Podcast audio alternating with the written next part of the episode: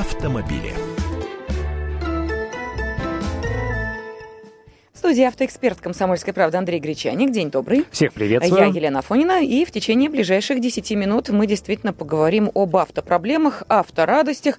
Ну вот автопроблем, к сожалению, больше. И одна из них, конечно, э, знакома абсолютно всем автомобилистам. Когда вы подъезжаете к бензозаправке, вы следите за теми цифрами, которые указаны. Стоимость литра бензина, как-то она вдруг неожиданно вверх поползла. И что это происходит, Андрей? Она ожидаемо ползет уже достаточно долгое время и будет продолжать расти, что самое страшное. Э, дело в том, что на крупных э, сетях автозаправочных станций цена за литр 95-го топлива, самого ходового на сегодняшний день, уже перевалила за 35 рублей.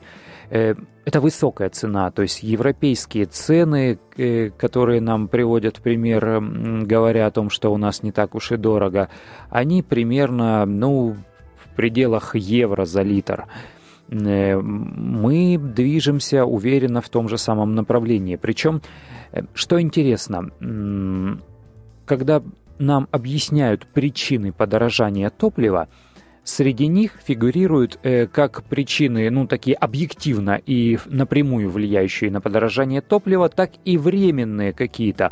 Ну, например, э, авария или прекращение деятельности, де, де, действия какого-то завода. Э, в связи с этим э, сети автозаправочных станций вынуждены искать других поставщиков, как-то перестраивать логистику. Для них это дополнительная работа, дополнительные затраты и издержки, и они, естественно, закладывают их в стоимость, и поэтому бензин дорожает. Но потом этот завод начинает работать, угу.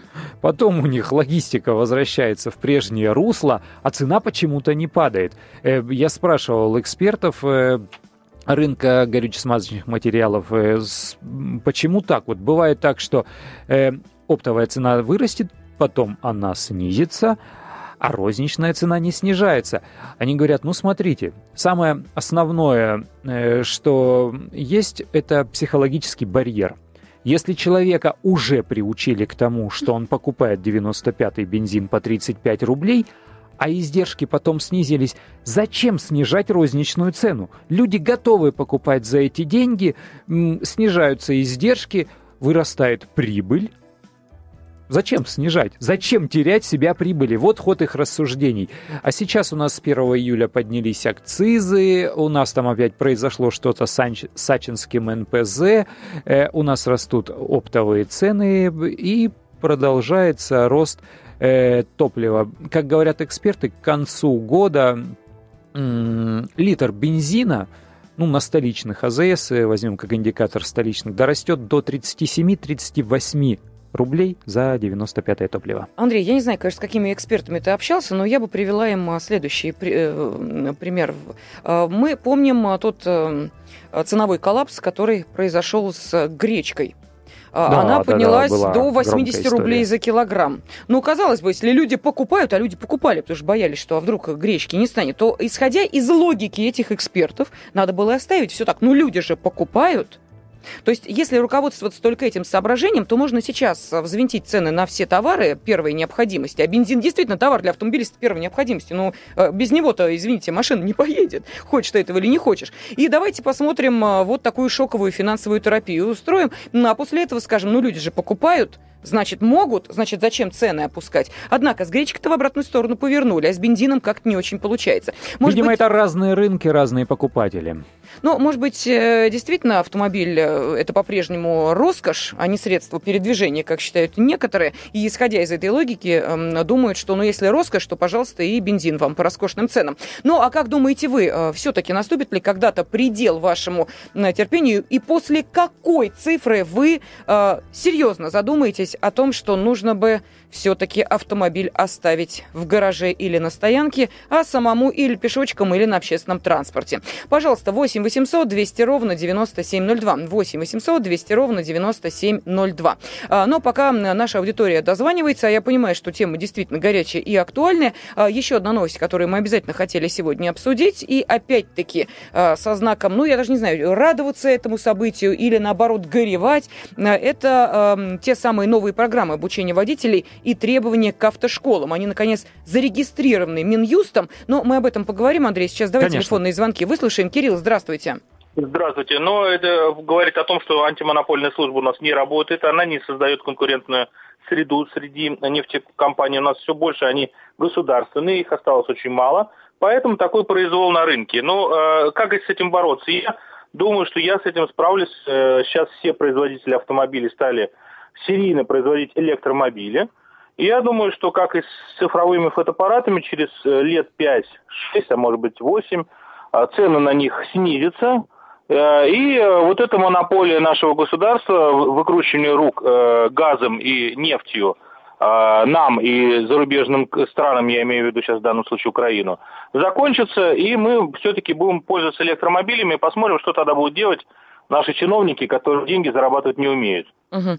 Понятно. Спасибо огромное, Кирилл. По поводу электромобилей. Дорого, дорого угу. это пока, потому что единственный официально продаваемый автомобиль Mitsubishi IMF стоит от полутора миллионов. Скоро они выведут еще один Outlander, такой гибридный подзаряжаемый. Он будет стоить примерно, ну, миллионов от двух, наверное. Продается на нашем рынке достаточно неплохо, ну, как не в сравнении с массовыми моделями. Продается Tesla.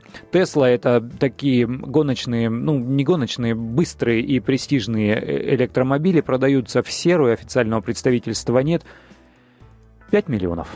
Угу. Может, лучше квартиру купить. А, Михаил, пожалуйста, вы в эфире. Здравствуйте. А, здравствуйте, добрый день. Добрый день. Я часто езжу со знакомыми в качестве пассажира, ну там по работе, по делам и обсуждается, естественно, вопрос стоимости бензина. И общий тренд такой, что, значит, как только стоимость превысит какую-то ощутимую долю ихнего дохода, когда они уже почувствуют, что э, у меня просто один знакомый даже бомбить начал, потому что говорит, что уже дороговато, что вот я подбамбливаю по дороге, потому что вот так.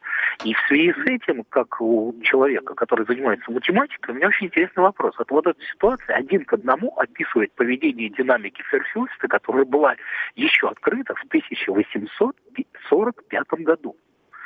Вот мне очень интересно, когда-нибудь дойдет до наших правителей и, так сказать, и еще кого-то, кто прогнозирует рынки и все остальное, что надо просто читать книжки. Да, Михаил, я согласна. Адама Смита тоже хорошо почитать. Очень полезное э, чтение экономическое. Тоже иногда помогает в решении многих вопросов и коллизий. Но это мы так с вами э, свою эрудицию показали. По-моему, наша аудитория все поняла. Если не поняли, читайте книжки. А, Дмитрий, вы в эфире. Здравствуйте.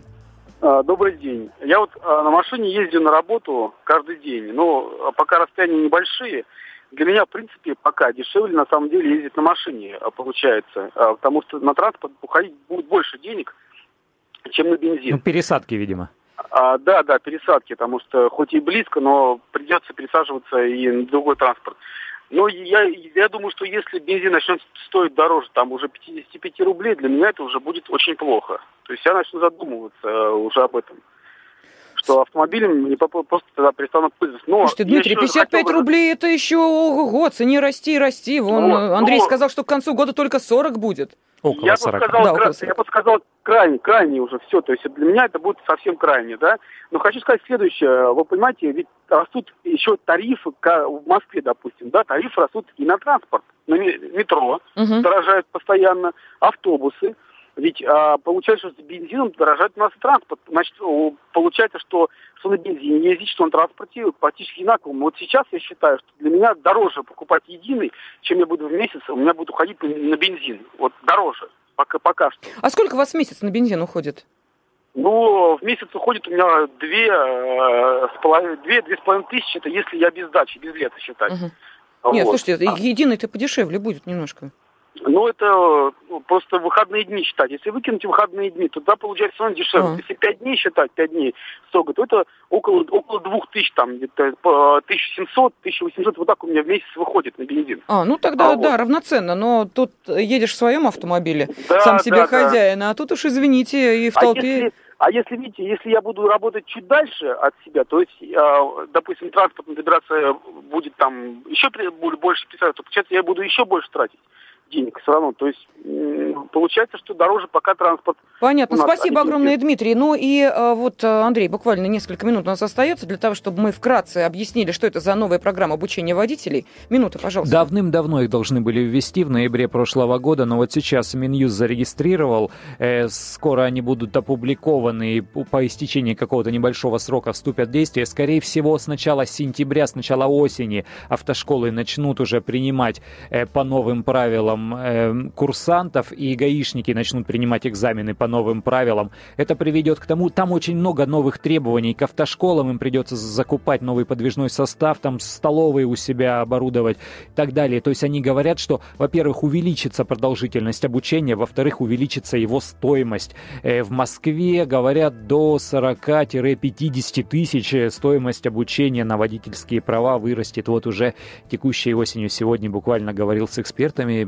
Грустно достаточно история. Ну что же, вот на этой неоптимистичной ноте мы закончим сегодняшнюю информацию для вас, автомобилисты. В студии были автоэксперт «Комсомольской правды» Андрей Гречаник, я Елена Фонина. Автомобили. На радио «Комсомольская правда».